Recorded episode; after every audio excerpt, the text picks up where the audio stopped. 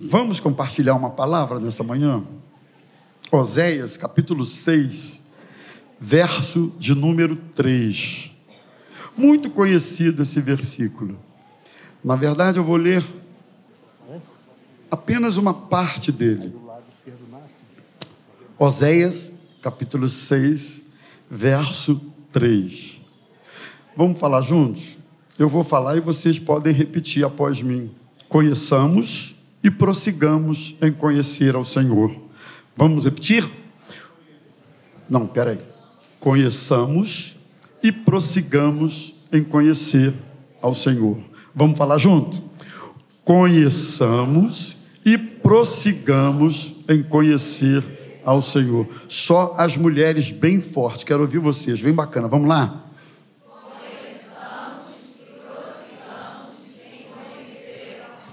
Os homens agora, bem forte.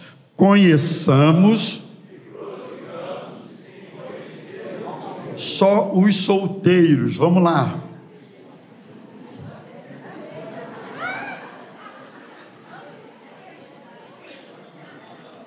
Solteiro não tem disposição, não, hein? Só os solteiros. Vamos lá.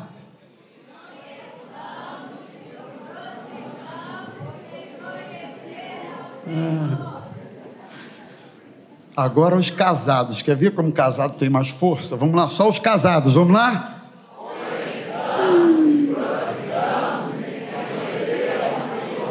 Então a minha sugestão é que você, solteiro, se case um dia. Você vai ficar mais forte. Senhor, fala conosco através da tua palavra. Permita que ela seja instrumento de correção, de instrução, de arrependimento e de prática para cada um de nós. Não queremos ser apenas ouvintes da tua palavra, mas sim praticantes. Oramos em nome de Jesus. Amém e amém. Meus irmãos, o cristianismo ganha sentido, forma na vida de uma pessoa através de um ato ou de um acontecimento que nós chamamos de conversão. Domingo passado, pela manhã, a gente viu um pouquinho sobre definição de, de conversão. A gente viu que é mudar rota, mudar direção. Nós aprendemos um pouquinho a respeito disso aí. A conversão a Cristo como nosso Salvador é um ato, por assim dizer, único que a gente tem. Quando alguém pergunta quem quer aceitar Jesus como seu Salvador, normalmente é por aí, por aí, ou que seja de outra forma, mas quando alguém se manifesta e diz: Eu quero receber Jesus como meu único e suficiente Salvador, a Bíblia diz em Romanos 10, 9 e 10, assim: A palavra está perto de ti, isso é, a palavra da fé que pregamos. Se com a tua boca confessares a Jesus com o seu coração creres que Deus o ressuscitou dentre os mortos, serás salvo. Então a salvação acontece no momento em que alguém crer com o coração, confessa com os lábios que Jesus é Senhor e é salvo. Temos um outro clássico exemplo no Novo Testamento, Mateus capítulo 27, que é o exemplo do ladrão da cruz. A salvação do ladrão da cruz certamente por aqueles que estavam vendo a cena, era um acontecimento extremamente improvável o ladrão da cruz. Ninguém poderia imaginar que aquele sujeito, malfeitor, crucificado ao lado de Cristo, como fruto dos seus, dos seus crimes, foi o que um deles falou para o outro. Nós estamos aqui porque os nossos atos mereceram, mas esse aí nenhum mal fez. Então ele estava sendo crucificado não injustamente, era o modelo de pena que havia por parte dos romanos naquele tempo. Portanto, era alguém que estava morrendo porque estava pagando pelos seus erros. Mas instantes antes da sua morte, ele vira-se para Jesus e diz: Lembra-te de mim quando entrares no teu reino. E Jesus respondeu para ele: Em verdade te digo que hoje mesmo estarás comigo no paraíso. Isso aconteceu instantes, minutos, quem sabe até algumas horas antes dele morrer. Foi salvo. Só que tem um detalhe, vocês já vão entender o título da minha palavra nesta manhã. Na maioria dos casos, maioria esmagadora, quando aceitamos a Cristo, a gente não aceita a Cristo e morre cinco minutos depois e vai para o céu. A gente aceita a Cristo e inicia-se após isso uma caminhada com Jesus, não é? E aí a gente começa a, a caminhar junto com o Senhor. Por isso, existe a necessidade do aperfeiçoamento dessa conversão, não mais necessariamente para salvação, mas para que o caráter de Cristo seja desenvolvido na vida de uma pessoa.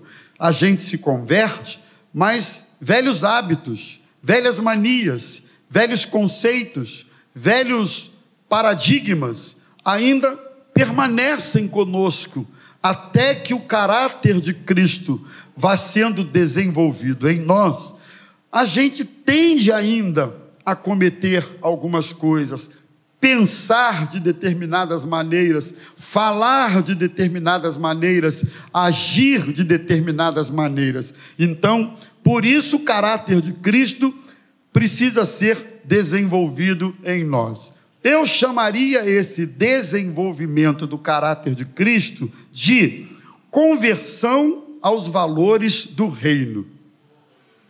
E aí eu quero estabelecer uma uma certa distinção que há. A, a conversão a Cristo como nosso Salvador acontece mediante um ato, acabei de dizer, confessar e crer, mas a conversão aos valores do reino não acontece imediatamente, elas vão acontecendo aos poucos. Eu me lembro, alguns anos atrás, eu já era pastor, inclusive, que numa conversa, na verdade, uma discussão com um amigo, crente, querido, amigo mesmo, nessa discussão, é, ele virou para mim e disse assim: Você precisa se converter. Quando ele disse, Você precisa se converter, eu confesso aos irmãos que aquilo me deu uma.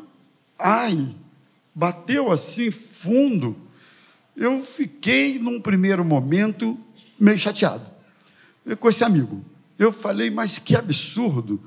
Pode, tudo bem, eu posso estar errado, mas daí dizer que eu preciso me converter, como eu preciso me converter? Eu já sou convertido, Jesus já me como assim? No primeiro momento não foi muito fácil, mas eu fui digerindo a coisa horas depois, dias depois, e cheguei a uma conclusão. De fato, para aquela questão para aquele momento, para aquele contexto, para aquela situação que me envolvia, algumas áreas da minha vida precisavam sim, como precisam sim, serem convertidas ao reino, aos valores do reino.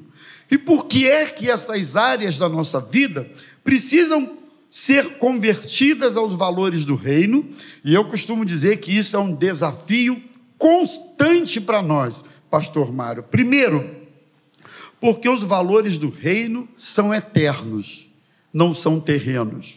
Há uma diferença absurda nisso. Segundo, os valores do reino são espirituais, não são carnais.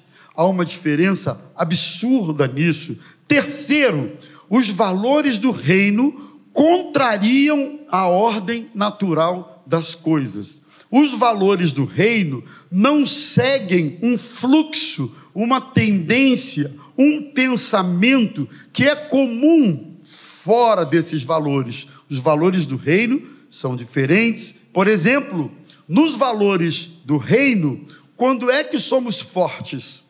Quando somos, me ajudem, quando somos fracos. Nos valores do reino, se eu quiser ser perdoado, eu tenho que perdoar. Há um tempo atrás, alguém disse para mim, pastor, eu só perdoo se eu fizer a mesma coisa, se eu ofender do mesmo jeito, se eu der o troco na mesma moeda, senão eu não perdoo. E eu disse, mas como assim? Aí ele deu a teoria dele, e pior, para ele perdoar as, o cônjuge, ele teve que fazer a mesma coisa que o outro fez, coisa completamente fora de comentário. Depois ele voltou e disse: agora está tudo certo, eu perdoo. É assim que o mundo pensa. Nos valores do reino, não. Você tem que perdoar. E mais, tem que perdoar uma, duas, três. Aí Pedro disse assim, achou que tivesse sendo generoso, sete Jesus, porque a tradição rabínica dizia que se até sete vezes alguém ferir você, voltar arrependido e pedir perdão, você deve perdoar. Aí, até três vezes. Aí Pedro disse assim, até sete Aí acho que Pedro pensou: eu estou sendo generoso, porque a tradição dizia três, eu estou propondo sete. Jesus disse assim: não. Se até 70 vezes sete vezes alguém machucar você, ofender você e voltar arrependido, pedindo perdão, você tem que perdoar. Inclusive os discípulos, quando Jesus falou numa outra situação com esses discípulos, eles disseram: Senhor, então aumenta a nossa fé. Porque esse negócio de perdoar 70 vezes 7, sei lá quantas vezes, num dia, o mesmo ofensor, aumenta a nossa fé. Assim são os valores do reino. Se não vai encontrar, a título de valores do reino, de proposta de Jesus, nada que seja fácil, que você diga assim: Isso aqui eu cumpro, ó, facinho, facinho, você não vai encontrar. Nos valores do reino, a bem-aventurança maior não é receber, é dar nos valores do reino, quanto mais você dá, quanto mais você doa, quanto mais você serve, mais Deus abençoa você. Então, os valores do reino, é, os valores do reino se impõem sobre a nossa vida, precisam se impor sobre a nossa vida. E a minha oração e a minha expectativa e o objetivo da minha palavra hoje é que tenhamos aqui nesta manhã não só convertidos a Cristo como Salvador, mas que tenhamos aqui homens e mulheres dispostos a entender que a conversão aos valores do reino precisa acontecer como ato contínuo, constantemente. Eu preciso estar revendo meus conceitos, revendo meus valores, revendo meus paradigmas, repito, revendo os meus modelos, porque a todo instante surgem modelos que se transformam em modelos para a grande massa. Hoje, então, no advento da internet, das mídias, dos grandes influencers da internet, você observa que muitos dos nossos irmãos tomam como modelo para a sua vida, para a sua forma de pensar, influencer, como é que é o nome daquela outra expressão? Coaches, que não tem nada a ver com o modelo de Jesus para a nossa vida. Então isso é um perigo. As pessoas são extremamente consideradas e ouvidas de acordo com o número de seguidores que elas têm nas suas mídias sociais. Fulano tem milhões de seguidores. Aí você tem que seguir também e ouvir também, porque você não quer ficar fora da maioria em relação a ouvir essas pessoas. Então, nós precisamos nos converter aos valores do reino de Deus. O texto que nós lemos, quando o profeta diz: "Conheçamos", é um chamado de Oséias para que o povo conhecesse e aceitasse a aliança do Senhor com o coração, mas também com a vida. Não é conhecer a título do intelecto apenas, ou no âmbito do intelecto, mas é conhecer vivendo. Alguém disse, eu há poucos dias estava vendo, ouvindo um comentário assim: cérebro e o coração é cerca de 30 centímetros, aproximadamente. De repente, se o cara for comprido demais, um cabeção grande demais, aí pode ter uma variável aí. Mas 30 centímetros a 40 centímetros. Aqui está o entendimento, aqui está o efeito do Evangelho. Se a coisa acontece só a nível do entendimento, mas não há efeito, o sujeito está a 40 ou 30 centímetros do inferno, porque ele entendeu, mas não vive. Entendeu, mas não mexe. Entendeu, mas a vida não vai. Entendeu apenas a título de intelecto para discutir a Bíblia, filosofar a Bíblia. A Bíblia não é um objeto, embora muitos façam isso, apenas de discussão ou de filosofia. A Bíblia é um manual de vida para todos nós. Por isso é importante o entendimento, mas é importante que essa palavra possa arder na minha alma, arder no meu coração, mexer comigo, me levar às lágrimas, me levar ao quebrantamento, me levar ao choro. Essa palavra precisa mexer comigo quando eu saio de um culto e ouço determinadas mensagens. Algumas a gente sai vibrando, a gente sai, puxa, que bênção, mas outras a gente sai de cabeça baixa, dizendo: Deus, como eu estou longe disso, como eu preciso melhorar.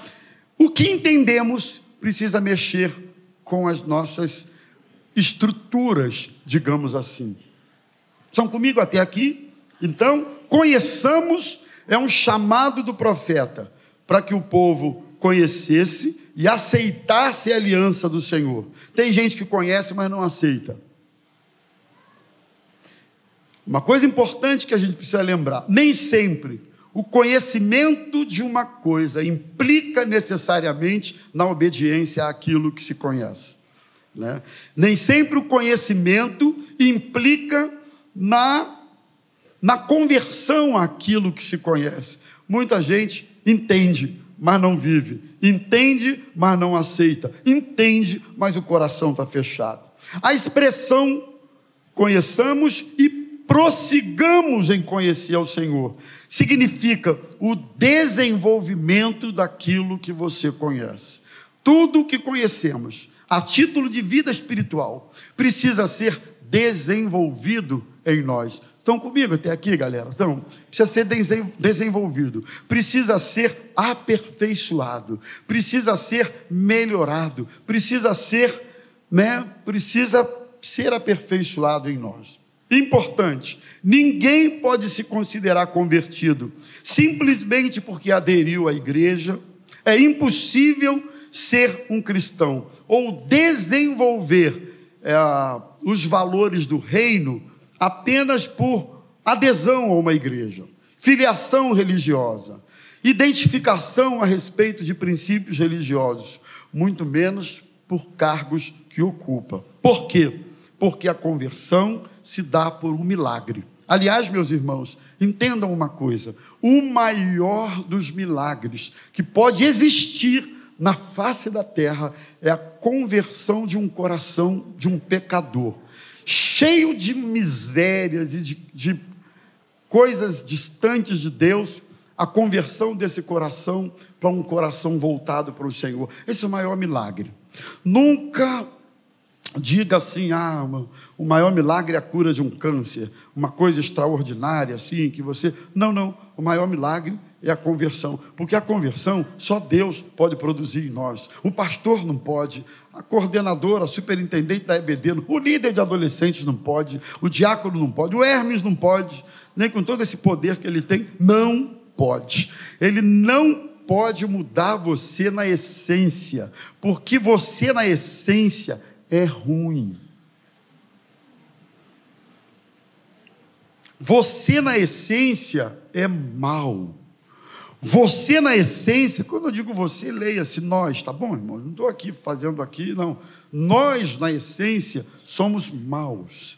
Na essência, somos inclinados a fazer o que não presta, Paulo disse isso: o bem que eu quero fazer eu não faço, o mal que eu não quero eu acabo fazendo, maldito homem que sou. Irmão, se Paulo disse isso, eu acho que cabe, cabe para a gente também isso aqui. Por isso, a conversão é o maior de todos os milagres que podemos receber. Conversão a Cristo e conversão aos valores do reino. Os valores do reino, só para frisar isso aí, eles vão na contramão daquilo que nós queremos constantemente fazer. Maior milagre, inclusive, quando Jesus operava um milagre na vida de alguém, na verdade, o interesse maior de Jesus não era só que o cego ficasse vendo, não era só que o paralítico pudesse andar. O interesse maior de Jesus estava na salvação do indivíduo. Por isso que quando desceram um paralítico lá em Cafarnaum diante dele, ele disse: "Perdoados estão os seus pecados". E a galera disse: "Mas que negócio é esse?" Quem é esse que pode perdoar? Quem é que pode perdoar pecados senão Deus? E Jesus, conhecendo os intentos daquela turma, disse: Por que, que vocês estão arrazoando isso nos vossos corações? O que, que é mais fácil? Dizer perdoado, perdoados estão os seus pecados? Ou levanta, toma o seu leito e anda? Vocês ficarem sabendo que o filho do homem tem na terra poder para perdoar pecados? Disse ao paralítico: Levanta, toma o seu leito e anda. E ele saiu e imediatamente foi curado por Jesus. Então, vamos encontrar na Bíblia algumas abordagens, o leproso que retornou para agradecer da sua lepra, Jesus disse: Vai, a tua fé te salvou. Então vamos entender que por trás dos milagres que precisamos na Bíblia, há uma expectativa maior na salvação do indivíduo. Quando nos convertemos aos valores do reino, nós entendemos coisas que não entendíamos antes. Nosso entendimento de antes era um entendimento obtuso, obscuro, nebuloso, distante. Por isso a Bíblia diz a palavra da cruz é loucura para os que perecem, mas para aqueles que são salvos, ela é o poder de Deus. Então entendemos coisas que não entendíamos antes, sentimos coisas que não sentíamos antes, não é assim? Quando nos convertemos aos valores do reino, alguém explica o sentimento de alguém que chora na igreja, que se quebranta diante de Deus e que o coração se derrama diante do Senhor. Gente, aqui vai explicar isso para alguém aí que está fora desse contexto, que ele vai dizer assim: como é que você está doido? tomou um negócio, está tá, tá, tá com algum tipo de alteração química. Não é alteração química, é a ação do Espírito Santo que nos leva a sentir coisas que não sentíamos antes. E que aqueles que não entendem isso também não conseguem entender porque sentimos. E outra, só quem se converte aos valores do reino age de forma que jamais agiria antes. Quem é convertido aos valores do reino pode pontuar comigo algumas ações, atitudes ou reações que você teve há algum tempo atrás que você pode dizer assim, outro tempo eu não faria dessa forma. Estão comigo até aqui? Ah, mas eu não faria mesmo. Em outro tempo eu ia chutar o pau da barraca. Ah, mas eu ia. Tem umas expressões populares aí, né? Enfiar o pé na jaca, chutar o pau da barraca, rodar a baiana. E por aí vai. Chega, tá bom, né? Vocês entenderam.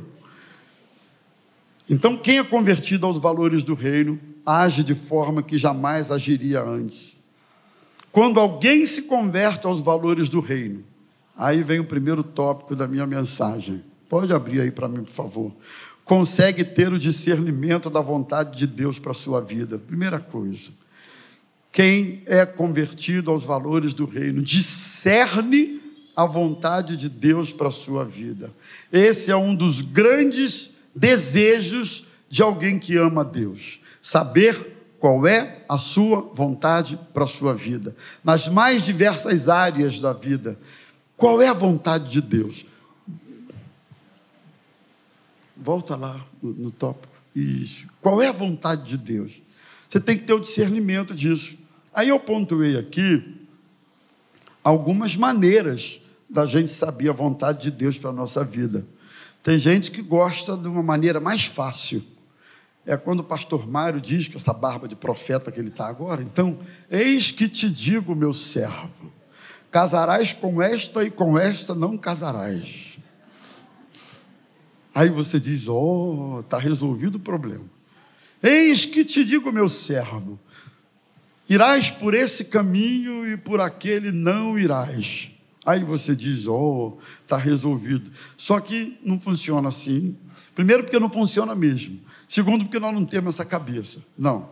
Terceiro, porque negócio de casar com esse ou não casar com aquele, você que resolve, analisa, pensa, vê se gosta do cheirinho, se gosta do jeito, vai lá e casa, ou então vai lá e não casa. Não. Para você discernir a vontade de Deus, você precisa conhecer a Escritura, a palavra de Deus. Na maioria das vezes, a vontade de Deus está expressa nas Escrituras, na Sua palavra. Você vai ter o entendimento sobre por onde ir, o que fazer ou como agir, consultando a palavra de Deus. Tem coisas, inclusive, que nem orar a respeito a gente precisa, porque a palavra de Deus já expressa o que deve ser feito naquele caso ou naquela situação. Não precisa orar. Não precisa orar para saber se perdoa ou não, tem que perdoar.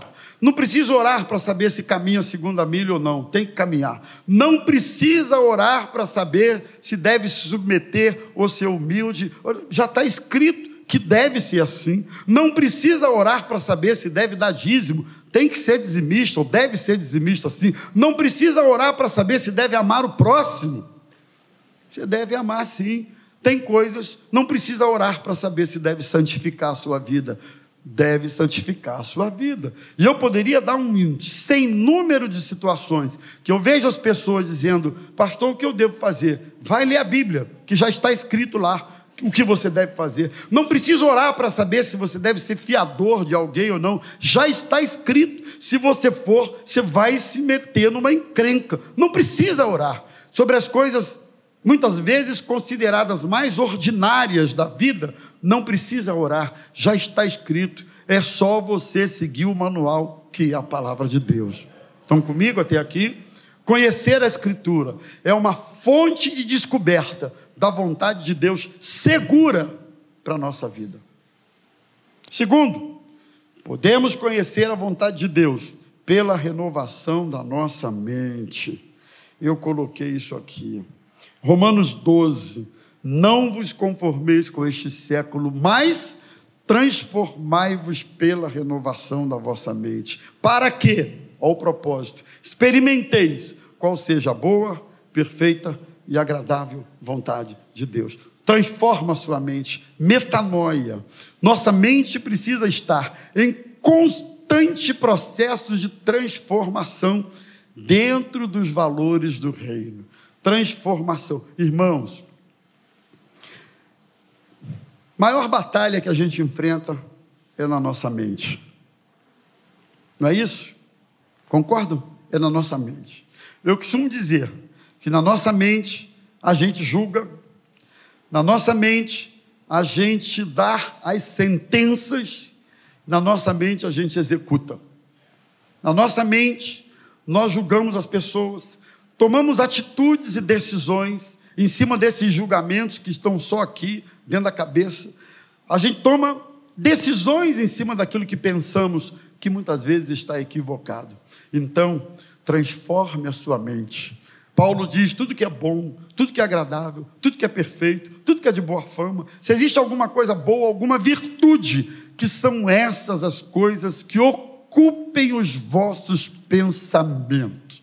Eu não posso impedir que algum pensamento que não presta sobrevoe e até aterrize na minha cabeça. Mas, como dizia um velho pastor, eu posso impedir que ele faça ninho. Ninho não vai fazer, não. Porque na hora que eu perceber que um ninho sujo está sendo feito na minha mente, eu clamo a Jesus, eu peço graça a Jesus. Eu digo, Jesus, tem misericórdia, tira isso da minha cabeça. Isso não vem de ti. Oh, meu Deus, não quero ficar alimentando esses pensamentos. Então, nossa mente precisa ser renovada. Nós podemos discernir a vontade de Deus também, através de bons conselhos. Eu coloquei isso aqui, de pessoas confiáveis. É uma outra maneira importante. Eu creio que Deus usa pessoas. Você crê? Deus usa pessoas. Não sei quantas vezes, sinceramente, eu tive a oportunidade Por exemplo, isso é só um exemplo, de dizer assim: Fulano, não casa, ou não case, tu vai entrar numa fria.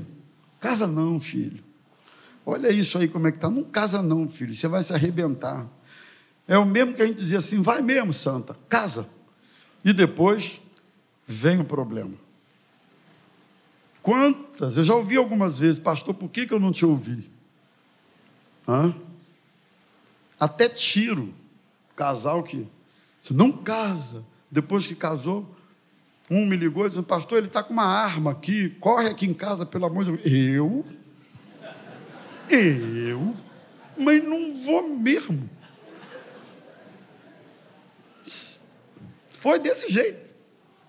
Eu estava jantando, né? aí a pessoa corre aqui, tarde da noite, que o fulano está com um revólver aqui atrás de mim. Vou não, vou não. Aí eu liguei para a mãe e falei, ó, se eu fosse você, eu ia lá socorrer tua filha lá, porque tá rolando um negócio de um revólver lá, um atrás do outro. Vai acontecer uma tragédia. Ela me chamou, mas a filha é tua. Ah, não, tomar tiro, não. tomar tiro, eu não vou não, Gilza. Eu, eu, Zazá tá aí nova, bonita. Eu vou ficar tomando tiro aí para deixar Zazá e não vou mesmo. Não. Então, assim, conselhos. A gente diz: não vai, não faça. Não sai desse emprego, não tome essa decisão, não faça isso, porque o tempo vai dando um pouquinho de percepção das coisas, mas não houve. Segundo lugar, quem é convertido aos valores do reino resiste às pressões, mesmo que sejam intensas. Resiste às pressões. Quem é convertido aos valores do reino administra as pressões que enfrenta. Todos enfrentamos pressões, aqui, ali, acolá, de uma maneira ou de outra, mais intensa, menos intensa, mas de alguma forma somos pressionados. Paulo foi pressionado, Jesus na tentação do deserto foi pressionado, Daniel na Babilônia, pressionado, José na casa de Potifar foi pressionado, pressões de várias formas, de várias fontes, pressões internas. Talvez uma das mais terríveis para a gente enfrentar sejam as pressões internas que a gente tem aqui. Não é a pressão que vem de fora, não, irmão. Ah, é o diabo, está furioso. Ele está furioso, ele é um furioso, mas ele é um derrotado mas as piores pressões. Pastor, o senhor não conhece a minha sogra, aquela víbora que está me pressionando, aquilo é uma jararaca terrível. Não preciso conhecer tua sogra. A pior pressão é a pressão que vem aqui dentro da gente. São as pressões internas, que a gente não põe para fora, que a gente não compartilha, que a gente não desabafa, a gente tenta administrar por conta própria e depois a gente tende e fica. Ai, irmãos, eu esqueci de falar uma coisa. Eu vi a galerinha ali e me lembrei. Hoje nós estamos com os detetives da palavra. Vocês sabem o que é os detetives da palavra? Sabem? Sabem? Então, os detetives da palavra. Cadê vocês, detetives da palavra? Estão aí? Ei, galera! Uma salva de palmas ali para os detetives da palavra os detetives da palavra estão anotando o que eu estou falando, não é? E depois eles fazem lá uma resenha, não sei como é que funciona, depois eu vou conhecer melhor. Mas é um negócio lindo.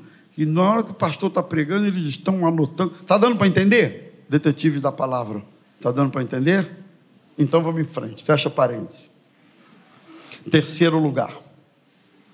Quem é convertido aos valores do reino aprende a confiar nos desígnios de Deus. O que, que, é isso, pastor? Desígnios de Deus. Propósitos que nós não entendemos. Caminhos que a vida toma que a gente não explica. Coisas que acontecem na vida do mais fiel dos crentes que você possa conhecer, que você fica assim, mas como isso pode acontecer? Algumas coisas que ocorrem na vida que não são colheitas mal feitas, não são coisas que o indivíduo fez por merecer, são circunstâncias naturais da vida, que eu não entendo, eu não compreendo, eu não explico e nem consigo colocar teologia dentro disso para dar uma explicação teológica. Tem coisas que não têm uma explicação teológica. Tem coisas que ou você confia em Deus, ou você confia no caráter de Deus, que Ele é puro, que Ele é santo, que Ele te ama, que Ele quer o melhor para você sempre e que nada do que acontece não acontece sem a permissão dEle. Isso precisa ser o bastante para nós em alguns momentos. Eu não consigo explicar, eu não consigo entender. A única coisa que eu sei é que o meu redentor vive. A única coisa que eu sei é que ele é fiel. A única coisa que eu sei é que todas as coisas cooperam para o bem daqueles que amam a Deus. Como vai ser o desdobramento? Eu não sei. Quando vai ser a tal coisa? Eu não sei.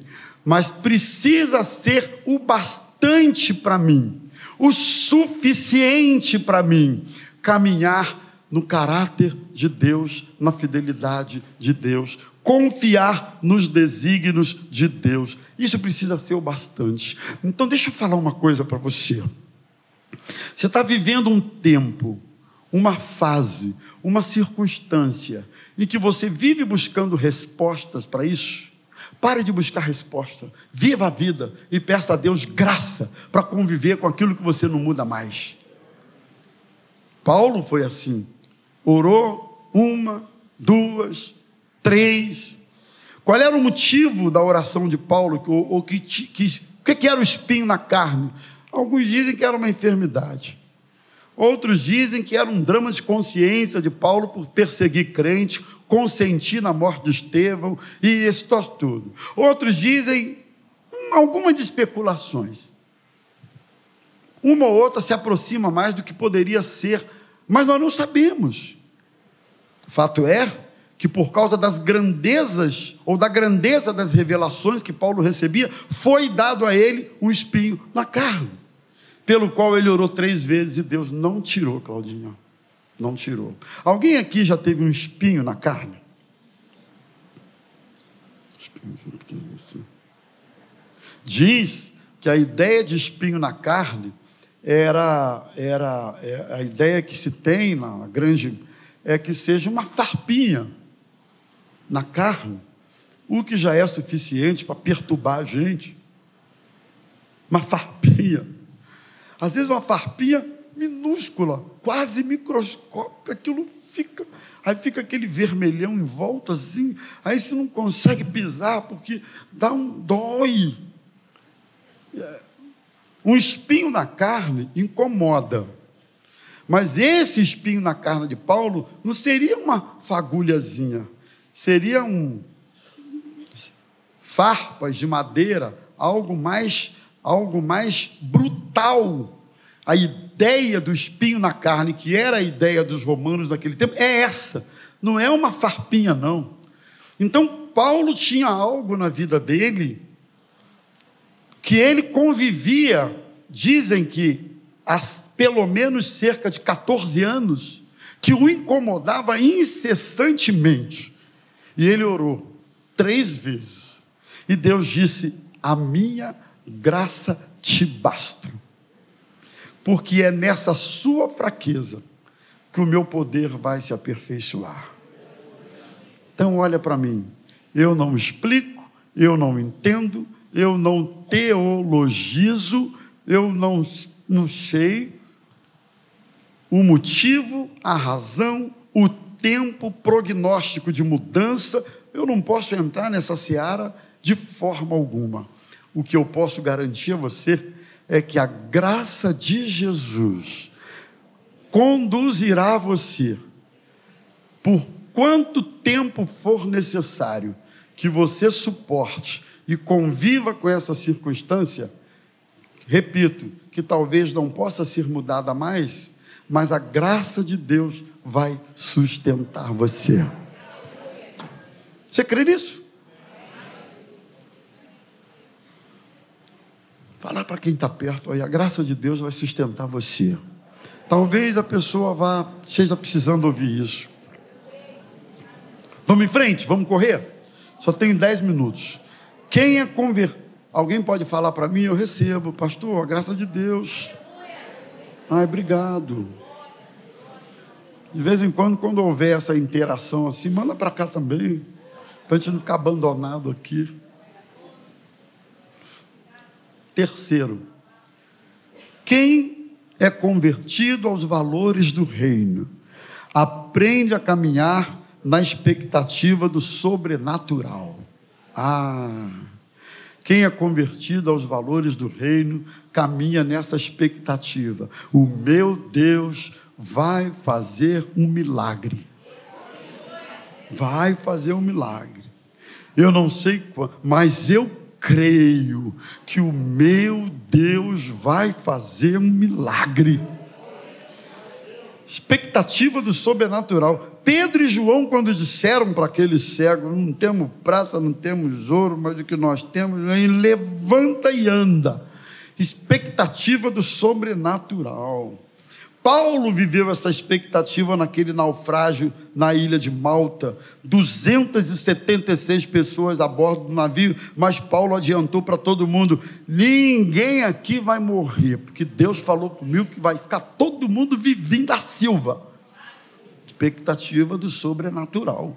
Portanto, viver na expectativa do sobrenatural é lindo, porque eu sei que a qualquer momento num dia como outro qualquer, sem que eu espere, sem que eu imagine, poderá ser o grande dia do seu milagre, o grande dia da tua vitória, o grande dia da tua bênção. Sabe por quê? Porque o nosso Deus não está morto, ele está vivo. Sabe por quê? Porque ele não é um Deus do passado, ele é o Deus de hoje. Ele é o mesmo ontem, ele é o mesmo hoje, continuará sendo o mesmo eternamente. Então eu quero estimular você a não desistir do teu milagre. Continue colocando diante de Deus a qualquer momento. Foi assim com os apóstolos, eles estavam reunidos quando de repente, foi de repente, Mário, veio aquele vento sobre eles e começaram a falar noutras línguas. É o que diz a Bíblia. É isso. Estou indo para o final. Quem é convertido aos valores do reino mesmo, busca santificação, é. Santificação é o aperfeiçoamento da vida de Cristo, do caráter de Cristo, da vida cristã na nossa vida. Santificação é isso. Logo, santificação é processo, santificação é caminhada, santificação é dia após dia. O Senhor trabalhando na nossa vida. Quem é convertido aos valores do reino não é o mesmo, Luiz. Eu, eu, eu, eu, eu sou o Rômulo hoje, mas depois que eu leio essa mensagem, que eu estudo, que eu falo, que eu ouço, depois eu tenho que sair um pouquinho melhor. E amanhã, depois que eu ouço outra coisa, que Deus fala comigo, e não sei o quê, eu tenho que sair um pouquinho melhor, e um pouquinho melhor, e sempre um pouquinho melhor. Esse é o conceito da caminhada do justo, como a luz da aurora, vai brilhando, vai brilhando, vai brilhando e vai brilhando até se tornar dia perfeito. Busque santificação. Santo não é melhor do que ninguém. Santificação não é ser superior a ninguém. Santificação é ser diferente. Santificação significa separado sou separado para servir ao meu Senhor, para agradar ao meu Senhor. Isso é coisa linda, meus irmãos. A diferença, a Bíblia diz, entre o ímpio e o justo. Vereis outra vez a diferença do que serve a Deus e do que não serve a Deus. E por último, quem é convertido aos valores do reino tem a sua maior expectativa, sabe aonde? Ah, pastor, no governo que entrou. É ruim, hein? Tem a sua expectativa, sabe aonde? Maior. Ah, pastor, no emprego novo agora que é ruim, hein? Tem a sua maior expectativa, sabe aonde? Ah, pastor, agora meu salário melhorou, estou ganhando 87 mil reais por mês, está uma festa lá em casa. Tem gente que está assim, eu recebo, pode receber. Mas a maior expectativa não está nisso. A maior expectativa é, pastor, esse ano eu emagreço 10 quilos. Em nome de Jesus. Está igual a outra, que fez dieta, fez dieta e disse: Ah, quando foi pesar, eu achei que eu tinha perco 20, mas eu ganhei 7. maior expectativa não é isso. Sabe qual é a nossa maior expectativa? É que um dia nós vamos morar no céu. Sabe qual é a nossa maior expectativa? É que um dia a trombeta vai tocar. Um dia nós ouviremos Ele chamar o nosso nome. Um dia nós ouviremos do Senhor: Vinde, benditos de meu Pai tomai por herança o reino que vos está preparado desde a fundação do mundo. Entra para o gozo do teu Senhor. Essa é a maior expectativa. Mateus capítulo 7, ele diz assim: quanto ao dia e a hora ninguém sabe, nem os anjos dos céus, nem o filho, senão somente o Pai. Como foi nos dias de Noé, assim será a vinda do filho do homem. Nos dias anteriores ao dilúvio, o povo vivia Veja se não é assim: comendo, bebendo, casando, dando em casamento, até o dia em que Noé entrou na arca. Eles nada perceberam até que veio o dilúvio e levou a todos. Assim acontecerá na vinda do filho do homem. Por isso, precisamos estar preparados. Precisamos de estar prontos. Precisamos de estar com as nossas lamparinas acesas, pois a qualquer momento como na parábola das virgens, se ouvirá: Eis o noivo, sair-lhe ao encontro, a qualquer momento, como num piscar de olhos. A Bíblia diz que os mortos em Cristo ressuscitarão primeiro. Nós, os que estivermos vivos, seremos arrebatados, iremos ao encontro do nosso Senhor e passaremos toda a eternidade junto com o nosso Jesus. Quem tem é convertido aos valores do reino, sabe que a nossa esperança não está nesse mundo, sabe que somos peregrinos e forasteiros nesta terra, sabe que tudo aqui é vaidade, tudo, teu corpão é vaidade, teus bens são vaidade, teu carrão é vaidade, tua casona é vaidade, sei lá o que mais, é tudo vaidade, dizia o pregador, vaidade de vaidade é tudo vaidade. Um dia nós teremos um corpo igual ao de Jesus, um corpo glorificado. Aí não haverá mais dor, não haverá mais lágrimas, não haverá mais bico de papagaio, não haverá mais nervo ciático perturbando você e você não dorme por causa do nervo ciático, não haverá problema de coluna mais, ai pastor, não durmo porque a minha coluna está lascada.